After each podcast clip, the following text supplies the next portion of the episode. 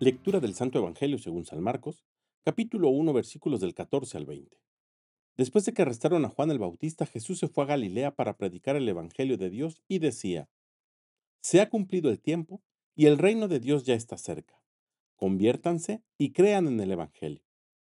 Caminaba Jesús por la orilla del lago de Galilea, cuando vio a Simón y a su hermano Andrés echando las redes en el lago, pues eran pescadores. Jesús les dijo, Síganme y haré de ustedes pescadores de hombres. Inmediatamente dejaron las redes y lo siguieron. Un poco más tarde vio a Santiago y a Juan, hijos de Zebedeo, que estaban en una barca remendando sus redes. Los llamó y ellos dejando en la barca a su padre con los trabajadores, se fueron con Jesús.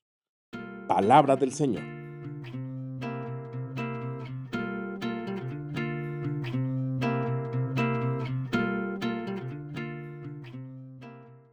Para que el Evangelio de Jesús fuera dado a conocer a todo el mundo, necesitó de sus discípulos.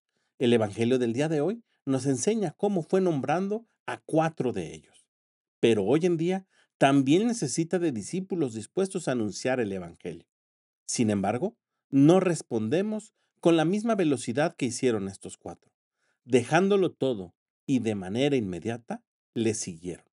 Hoy, solamente para expresar nuestras ideas, o para defender a Jesús en las redes sociales, nos cuesta trabajo, nos detenemos, pensamos que podemos ser criticados, tachados de mochos o de religiosos.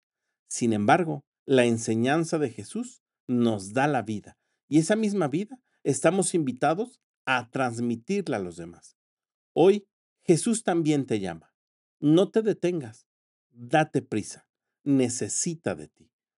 Pidamos pues al Espíritu Santo que regale en nosotros la pasión, la fuerza y que nos quite el miedo para hablar de Cristo. Que tengas un gran día y que Dios te bendiga.